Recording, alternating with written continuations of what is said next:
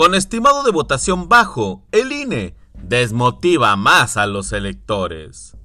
Al declarar que el estimado de votación en la elección de Nuevo León para este año no superará el 37%, Sergio Iván Ruiz, vocal ejecutivo de la Junta Local del INE, no ayuda en el ánimo electoral. Se le olvida al funcionario que una gran parte de los votos emitidos por los electores en los municipios de Guadalupe y Monterrey fue invalidado por los mismos tribunales electorales.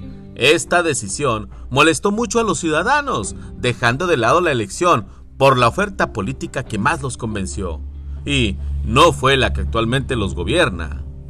La autoridad electoral lo menos que puede hacer es generar confianza, motivar a los electores y promover el voto ciudadano.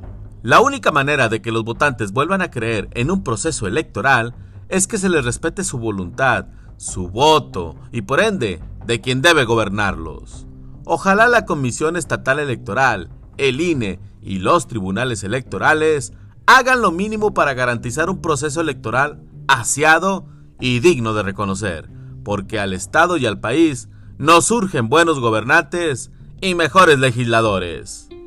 Duro como la roca, su servidor, Efren Andrade.